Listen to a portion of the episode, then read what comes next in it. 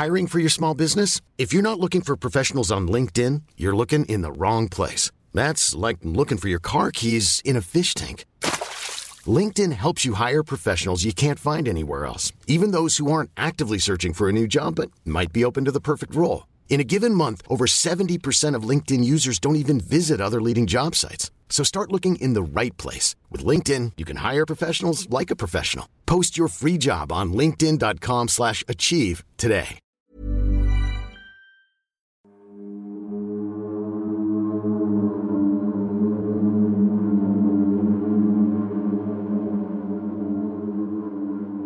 Al estar orando con los niños, el cuadro de repente se cae y se rompe el cristal que lo recubría así en muchos pedazos.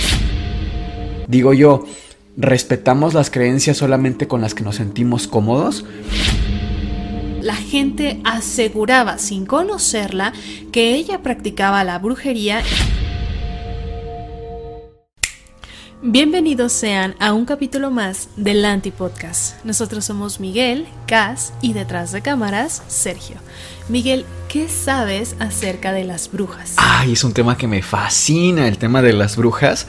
Mira, las brujas son esta figura usualmente femenina de supuestamente una mujer que hace pacto con Satanás al calor de la hoguera en medio del bosque para obtener poderes poderes de cambiar de forma, de sanación e incluso por belleza eterna. Sin embargo, a través del tiempo las hemos retratado como mujeres horribles, físicamente muy feas. Y para muestra tenemos la obra de Goya, por ejemplo, El Aquelarre, en donde vemos estas mujeres pero casi deformes, de verdad horribles, y casi siempre en compañía del macho cabrío, el demonio. Y me llama mucho la atención porque esto no es de Goya propiamente. En el arte vemos que la figura de la maldad está muy asociada a la gente fea. Y lo vemos en trazos que incluso hacía Da Vinci en el Renacimiento, en el Alto Renacimiento, en sus cuadernos, en sus anotaciones. A través del tiempo se han dado muchísimos casos desde el Santo Oficio con los reyes católicos, vienen las brujas de Salem. Sin embargo, las brujas no tienen solo esta connotación religiosa dentro del cristianismo, sino que hay curanderas, hay chamanas, en México tenemos también nuestras propias brujas. Entonces es un tema muy muy amplio. Fíjate que yo te tengo hoy una historia acerca de una bruja, podríamos decir, moderna. Ok. Que prácticamente se le acusó de brujería en los años 80, es muy reciente. Esta chica se llama Carol Campton porque a la fecha sigue viva. Ella vivía en Escocia y trabajaba como mesera en un hotel. Era una chica en ese entonces de 19, 20 años. Se comenta que tenía un muy buen carácter, risueña, buena onda, etc. En este hotel conoce a uno de sus huéspedes, el cual es Marco Vitulino, que en ese entonces era un chico más o menos de la edad que venía de Italia. Él estaba de vacaciones en Escocia. Rápidamente se hacen novios, comienzan una relación, pero oh sorpresa, Marco tenía que regresar a Roma precisamente a cumplir con el servicio militar, que para ese entonces era obligatorio. Claro. Es entonces que deciden regresar juntos a Roma. Se va Carol con, con él y llegan a Italia. Al llegar a Italia, pues para ella fue algo difícil. No conocía el idioma, era un país distinto, no tenía familia, no tenía amigos. La única persona que conocía literalmente era Marco. Su novio. Exacto. Ok. En ese momento decide comenzar a buscar trabajo. Dice, bueno, tengo que hacer algo, tengo que empezar a relacionarme con las personas. Así que busca trabajo como niñera, ya que técnicamente tenía el carácter para hacerlo, era muy niñera, etc. Se encuentra así un espacio publicitario en el periódico, que en esa época era muy común encontrar este tipo de anuncios. Sí, de hecho, fíjate que hasta esa época, todavía en la actualidad, es el famosísimo au pair, que se van eh, las chicas, sobre todo, a hacer trabajo de niñeras a Europa. O sea, sigue dándose Existiendo. eso, sí. Pues fíjate que ella llega a una familia italiana de nombre o de apellido Ricci. Una familia bastante acomodada, tan así que tenían mucamas, chofer, chef, ahora con ella tenían niñera, pero en el anuncio tenían ciertas especificaciones quizás un tanto particulares para la niñera que querían contratar. La primera es que fuera católica y que pudiera transmitirle las enseñanzas de la fe católica a los dos niños de la familia Richie. La segunda, que les pudiera enseñar un segundo idioma. En este caso, pues para Carol era muy sencillo porque ella al venir de Ya Escocia hablaba inglés. ya hablaba inglés, exacto. Y por tercera, la tercera petición era que fuera una chica bastante educada, recatada, modesta, ¿sabes? Como nada de fiestas, alcohol. Como de buena familia, digamos. Exacto. Los Richie, más allá de ser una familia muy acomodada, eran sumamente religiosos. Tan así que toda la casa estaba llena de objetos de esta índole. Cuadros de vírgenes, crucifijos, rosarios, estatuillas, todo lo que te puedas imaginar. Ok. Un día muy particular, Carol le estaba enseñando ciertos rezos, católicos por supuesto, a los dos niños. Y ella estaba justo enfrente de una repisa o una mesita que tenía encima, colgada en la pared, un cuadro de la Virgen María. Al estar practicando la fe, orando... Esto dentro de la casa de los Richie. Exacto. Al estar orando con los niños, el cuadro de repente se cae y se rompe el cristal que lo recubría así en muchos pedazos. Estaba cerca una mucama, se da cuenta y le dice, esto es por tus pecados. Tú tienes al demonio dentro. Así que ahora tienes que rezar un rosario completo para poder expiar tus pecados Wow. fue como muy, Muy drástico, claro. Y ella pues se saca de onda, evidentemente. Si bien ella era católica, pues no era Fanática. No era fanática, claro. Fue, bueno, ok. Hizo el rosario, dijo, ¿sabes qué? Para no meterme en problemas, no voy a...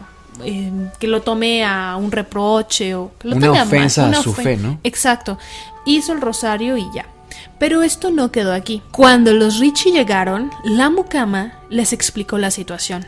Prácticamente les aseguró que Carol tenía el demonio dentro y que por eso el cuadro de la Virgen María se había caído. Ellos no fueron tan drásticos, fueron más bien lógicos y dijeron, quizás el cuadro estaba mal colocado, no sabemos si el ganchito se aflojó o el clavo que lo sostenía.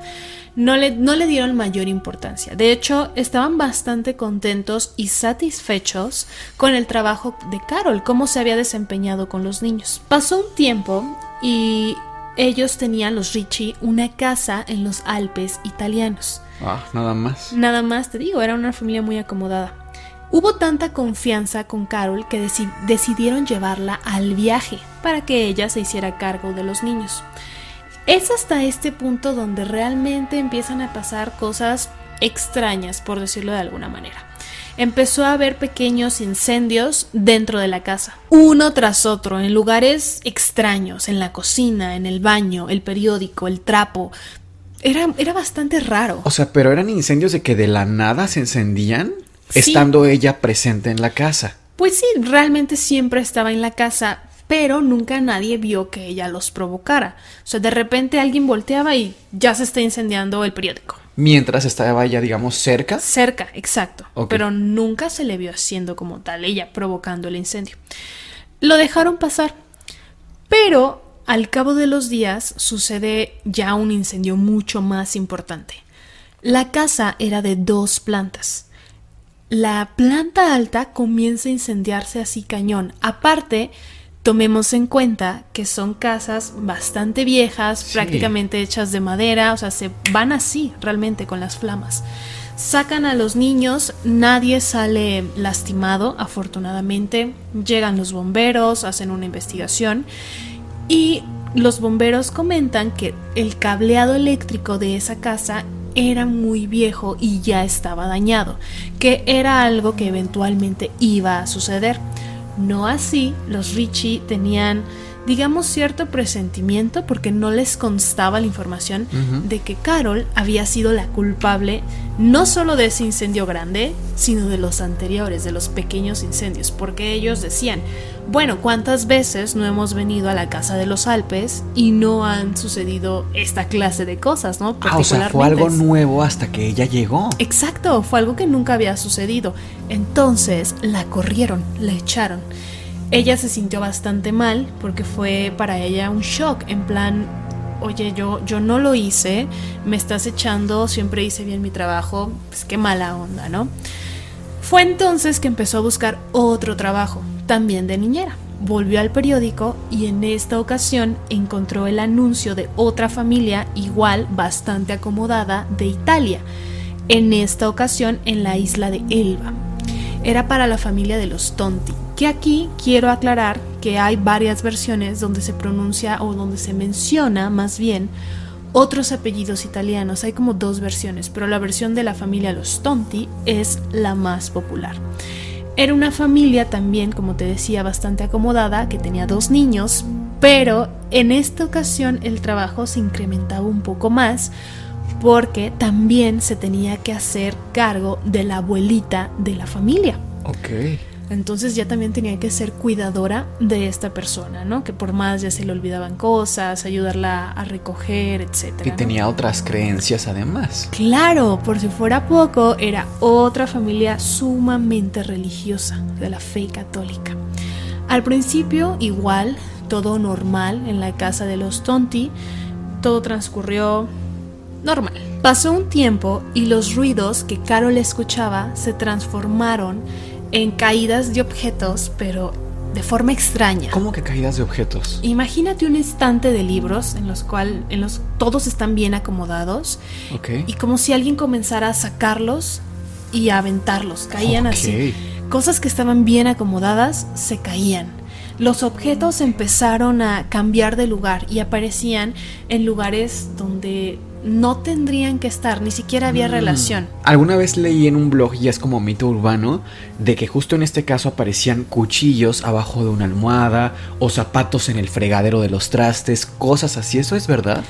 Sí, justamente fue lo que sucedió en esta casa y digamos que es el primer dato de actividad paranormal en el caso, porque lo demás podría ser coincidencia, hasta ponle tú. Como actividad poltergeist, ¿no? La definición más cercana a esto de objetos que se cambian de lugar o se caen de la nada, justamente sería actividad poltergeist.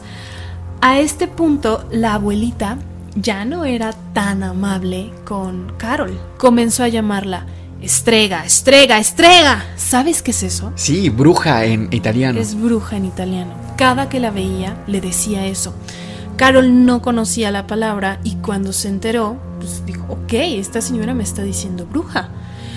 Al principio ella lo tomó, digamos, no le dio tanta importancia, incluso se llegó a reír, pero sí ya lo, después lo empezó a sentir como una ofensa, porque sí iba cargado como de odio o de rencor, miedo incluso, porque la abuelita era muy católica. Tan así que el siguiente paso cuando ya se sube de nivel, es que la abuelita empieza a decir que Carol tiene al mismísimo Satanás dentro de ella, en su alma. Una noche, Carol, dentro de la casa de los Tonti, llevó a cada uno de los niños, que eran dos, a su respectiva recámara. Minutos después de eso, de hecho ella todavía seguía en la planta alta, se comienza un incendio, un incendio fuerte. Tan así que Llamaron a la policía, a los bomberos, nadie resultó herido, no hubo quemaduras ni nada, afortunadamente, pero esta familia sí tomó acciones legales en contra de Carol. Tan así que después del incendio lo apagan y demás, comienzan a buscar pues la fuente del incendio, pero a Carol se la llevan presa, porque literalmente ellos la acusaron de haber provocado el incendio con la intención de matar a los niños. Carol estuvo presa por una semana y media. Durante ese tiempo ella entró en, depresión porque prácticamente la estaban acusando sin pruebas. Y su novio, Marco, jamás la fue a ver a prisión. ¿Cómo? ¿Por? porque justo ella le pregunta a los policías, oigan, no me ha venido a buscar esta persona. Era la única persona que conocía en todo el país. Y ellos le contestaron, no, no ha venido y lo único que sabemos que dijo es que no quería volverte a ver nunca en su vida porque eres una bruja. Literalmente, en el sentido de la palabra, de haces magia, hechicería, etc. O sea, ¿y eso funcionó como para argumentar el caso? ¿El que el novio confirmara que era bruja? Digamos que fue lo que dio pie, no como tal el fundamento del caso. Fue en ese entonces que empiezan las portadas a nivel internacional de los periódicos con la foto de la cara de Carol, con el titular La niñera bruja. Se le, se le acusa de bruja. Imagínate qué fuerte. Qué fuerte. Y es que, si bien estamos hablando de los años 80, ya no era pues 1600, o sea, no era el santo oficio. No se le podía acusar de brujería toda la intención sí estaba ahí, estaba cargada de eso. La gente aseguraba, sin conocerla, que ella practicaba la brujería y si bien no se le podía acusar de brujería, estaban haciendo todo lo posible por acusarla de intento o de homicidio como tal. Imagínate qué fuerte. Carol pasó 16 meses en prisión mientras transcurría su investigación se dieron cuenta que en Escocia, su país de origen, realmente no tenía ningún cargo criminal previo a esta situación. Y también le investigaron estos temas de piromanía, que sí recordarás o nos puedes recordar por favor qué es. Sí, claro, la piromanía viene del vocablo griego piros, que es fuego, y manía, que es locura. Y me parece que todavía en el DSM5 aparece como diagnóstico, que es esta obsesión y trastorno por destruir a través del fuego. Y no solamente destruir, sino incluso la contemplación del propio fuego. Bueno, pues fíjate que qué interesante porque las reclusas de la prisión donde estaba Carol le tenían tanto miedo porque se hizo una serie de, pues básicamente de chismes, porque realmente nunca hubo evidencia de ello, decían que ella podía incendiar objetos o personas solo con la mente. Ah, entonces no solo era eh, piromaniaca, sino además tenía piroquinesis, que es la creación del fuego. Y que, dato curioso, fíjate, es que a mí me encanta el tema de las brujas. Eh, dato curioso, es muy ah, antigua esta creencia de que las brujas podían controlar y crear fuego. Y se considera uno de los eh, poderes elementales de las brujas, entiéndase controlar el agua, el fuego, el aire y la tierra. Pues sí, en efecto, ella era considerada una bruja de fuego. Esto me lleva a comentarte que en ese tiempo que pasó en prisión, las investigaciones que se le hicieron o los interrogatorios que ella tuvo ahí, básicamente siempre estuvieron enfocados a sus prácticas de brujería y ocultismo. ¡Qué fuerte! Siempre le preguntaban al respecto de eso, aunque ella, pues a lo mejor no hay, insisto, no hay evidencia de que haya practicado eso. De hecho, como te dije al inicio, era católica. También recibió múltiples visitas de psicólogos, psiquiatras, parapsicólogos, brujos, chamanes, todo lo que te puedas imaginar para tratar de ayudarla.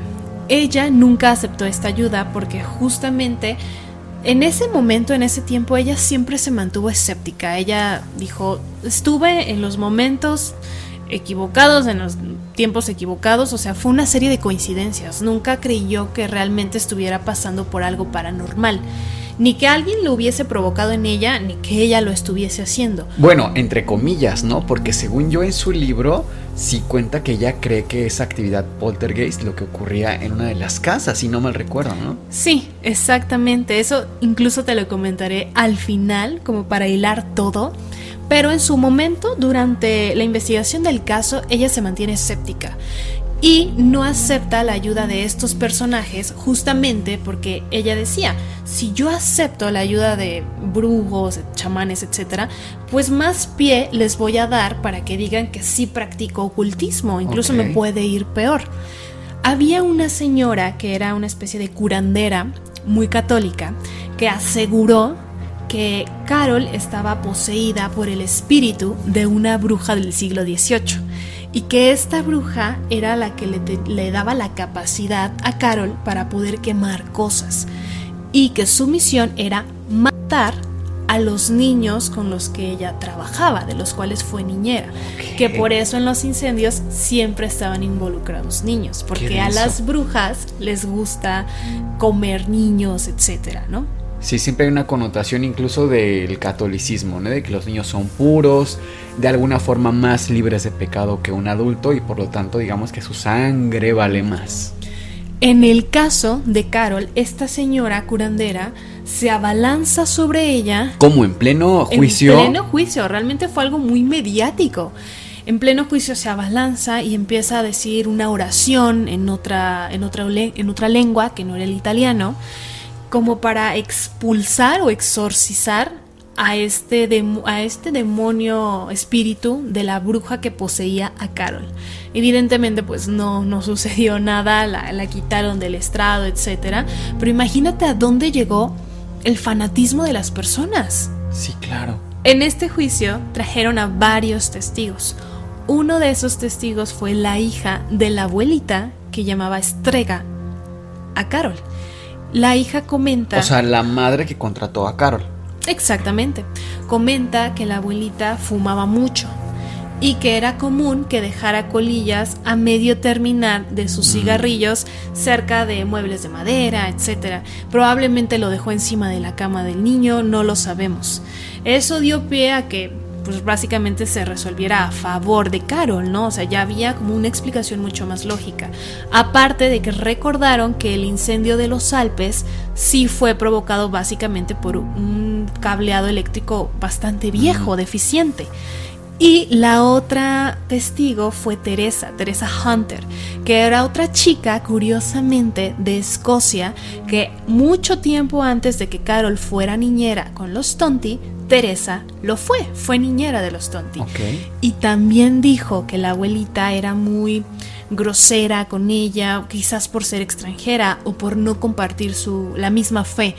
Entonces dio pie a que pensaran que a lo mejor la abuelita se encasilló con Carol en decir es esto, es esto, es esto. Tanas tanto llegó así que pues, básicamente la encarcelan, ¿no? Nada más por hostigamiento prácticamente. Wow. El caso se resuelve a favor de Carol y la declaran no culpable de intento de homicidio, pero sí culpable por provocar un incendio, sin pruebas y sin nada. Afortunadamente para Carol, como ya había pasado 16 meses en la cárcel, ya no tuvo que cumplir más condena, ya lo había cumplido. Termina el caso y ella se va para Escocia. Años después, más o menos en los 90, ella publica un libro de su, de su historia realmente. Incluso tengo aquí el nombre del libro. Superstición, la historia real de la niñera a la que llamaron bruja. Es aquí justamente donde cuenta esto que decías hace rato, Miguel, que ella en las explicaciones o teorías que tiene acerca de su propio caso, porque está narrado en primera persona, comenta que cree que sí fue parte ella de efecto poltergeist. O sea, no que ella practicara la brujería y que ella provocara esto, sino que le ocurrió a ella y que se encontró en medio de esa situación. ¿Qué opinas al respecto? Ah, es un caso muy interesante. Sí, me parece que, digo, los incendios caseros son casi siempre provocados por algún descuido, sobre todo de los adultos, por ejemplo, que fuman justamente, pero me parece alarmante que en los 80 todavía esto se diera. Digo, contamos el caso de Archer Jane Johnson, recordaremos que fue prácticamente 10 años atrás de este caso de la bruja italiana. Un caso en donde se admite, casi se admite, el argumento de que el diablo estuvo involucrado en un homicidio. Entonces, pasaron 10 años. Uno pensaría, bueno, ¿y ahora qué pensamos? Me resulta muy interesante que si Aquí afuera de la colonia hay una Virgen María que tiene la gente en vía pública y la ponen como para rezar, como para sentirse en paz. Yo personalmente lo respeto, ¿no? Es cosa de ellos. Pero si mi, religión fuera rezarle a Baphomet, esta imagen del macho cabrío, cuerpo de hombre, y pongo esa imagen enfrente de la de la Virgen, la gente pegaría el grito en el cielo. Y la quitarían. Y la quitarían. Entonces, digo yo, respetamos las creencias solamente con las que nos sentimos cómodos porque las brujas sí fueron reales, sí existieron, pero no en el contexto que nos vienen a dar de que controlaban el fuego. Son mujeres, por lo menos dentro de mi investigación histórica, que conocían mucho de plantas, de herbolaria, que curaban incluso más que un médico. Eh, por ejemplo, en Salem tenemos que era William Griggs, no me equivoco el nombre, uno de los médicos de Salem, de Salem. Y su diagnóstico de, de dos de las chicas poseídas fue eh, que era posesión por el demonio, en lugar de pensar algún diagnóstico médico, por lo menos una intoxicación, ¿sabes? Por alguna valla o, por algo, algo psiquiátrico. Algo psiquiátrico. Entiendo que en esa época, digo, era 1600, no iba a pensar en una epilepsia del lóbulo temporal, pero sí por lo menos, oye, una intoxicación. Eso ya existía, ya se hablaba de eso. Entonces, me alarma que hoy, por ejemplo, tenemos creencias que sí deberíamos de de preguntarnos de dónde vienen estas personas que van rezando eh, de rodillas hasta el templo de la Virgen del Tepeyac. Digo, eso no está muy lejos de ese fanatismo de gente que llevaba a la hoguera a las mujeres, ¿no? O sea, aguas con pensar que, ay, ya fue hace mucho tiempo eh, Salem o el Santo Oficio con los Reyes Católicos en 1400 y cacho. Es algo que hoy podría aplicarse todavía. Fíjate que, volviendo más hacia la actualidad, el libro de Carol fue publicado en los noventas, pero pasó sin pena ni gloria. Fue hasta 2004 que tuvo su boom, su fama. ¿Sabes por qué? Me imagino que algún nuevo caso o algo similar se dio. Exacto. En la isla de Sicilia, Italia, hubo una serie de casos nuevamente de incendios espontáneos. Se comenzó la investigación. ¿De personas? ¿Como de combustión objetos. espontánea? Ah, no, de no, objetos. no, de objetos. Se empezó la investigación en plan, otra vez son colillas, ah, el cableado eléctrico es viejo. Bueno, no llegaron a nada tangible, algo lógico, que si campos electromagnéticos, etc. Entonces es que entra el famosísimo padre Amor, que Eh, el exorcista. Una leyenda dentro del mundo del Vaticano. O sea, si hubiera una autoridad entre los demonios para con los exorcistas, sería el Padre Amort, sin duda. Es como la máxima autoridad. O sea, está Jesús y abajo para exorcistar está el Padre Amort. Bueno, estaba en paz Estaba. descanse. Pues en ese año él todavía vivía y salió a dar una declaración. Justamente decía que el Vaticano ya se había involucrado en esta investigación y la teoría que tenían es que estos incendios estaban siendo provocados por demonios que querían atentar contra la fe católica de las personas de Sicilia. Qué fuerte que lo diga él, ¿eh? ¿Y qué opinas de todo esto? Opino que igual y no era bruja. Y cuando digo bruja, no se imaginen a alguien volando por los aires. Me estoy refiriendo a tener a lo mejor una creencia wicana, por ejemplo. Y lo cierto es que mientras más creyentes son las personas y son obsesión, están obsesionadas por una fe, especialmente cristiana o judeocristiana o católica, siento que son las personas que siempre más ven o demonios pasan cosas. o brujas o les pasan cosas. Es curioso como, insisto, como lo mencionamos en un capítulo anterior, parece que mientras más cerca estás de la idea de Dios, más cosas demoníacas te pueden pasar. Entonces, eh, no sé, creo que sí es una obsesión que tienen muchas personas y me llama la atención cómo tampoco respetamos la fe diferente a la nuestra, ¿no? Justo como les digo, la Wicca, si alguien nos dice que es satanista, nos alarmamos muchísimo. Cuando la verdad es que aunque yo me metí con miedo, ¿eh? no, no soy satani- satanista, pero cuando estudié el tema, lo hice con con, recelo. sí, con mucho recelo. Sí me dio miedito incluso ver qué onda con los mandamientos satánicos, pero finalmente están muy interesantes. ¿Y tú, Cas, qué opinas de este caso? ¿Piensas que sí era una bruja? Pienso que no, que no era una bruja. De hecho, ella se consideraba católica. No fanática ni muy apegada a la religión, pero a final de cuentas católica. Por eso la contrataron al principio con la primera familia. Pero el hecho de que ella misma sí eh, actualmente crea que fue parte de un efecto poltergeist es que sí existe el efecto poltergeist. No, no hay una forma a lo mejor científica de explicarlo, pero sí ha pasado, sí está documentado. Entonces sí me llama la atención que ella crea que fue parte de, que estuvo involucrada. Que hubo actividad paranormal en algún punto en la historia. Y eso sí se lo creo, más allá de que si haya estado ella eh, con un espíritu de adentro y demás, como la gente lo decía, no, esa parte por supuesto que no, no la creo, pero que haya estado involucrada en actividad paranormal, sí, fíjate que sí lo creo. Y bueno, esto fue todo por el Antipodcast, nos vemos en el siguiente episodio, les deseamos que tengan dulces, pesadillas.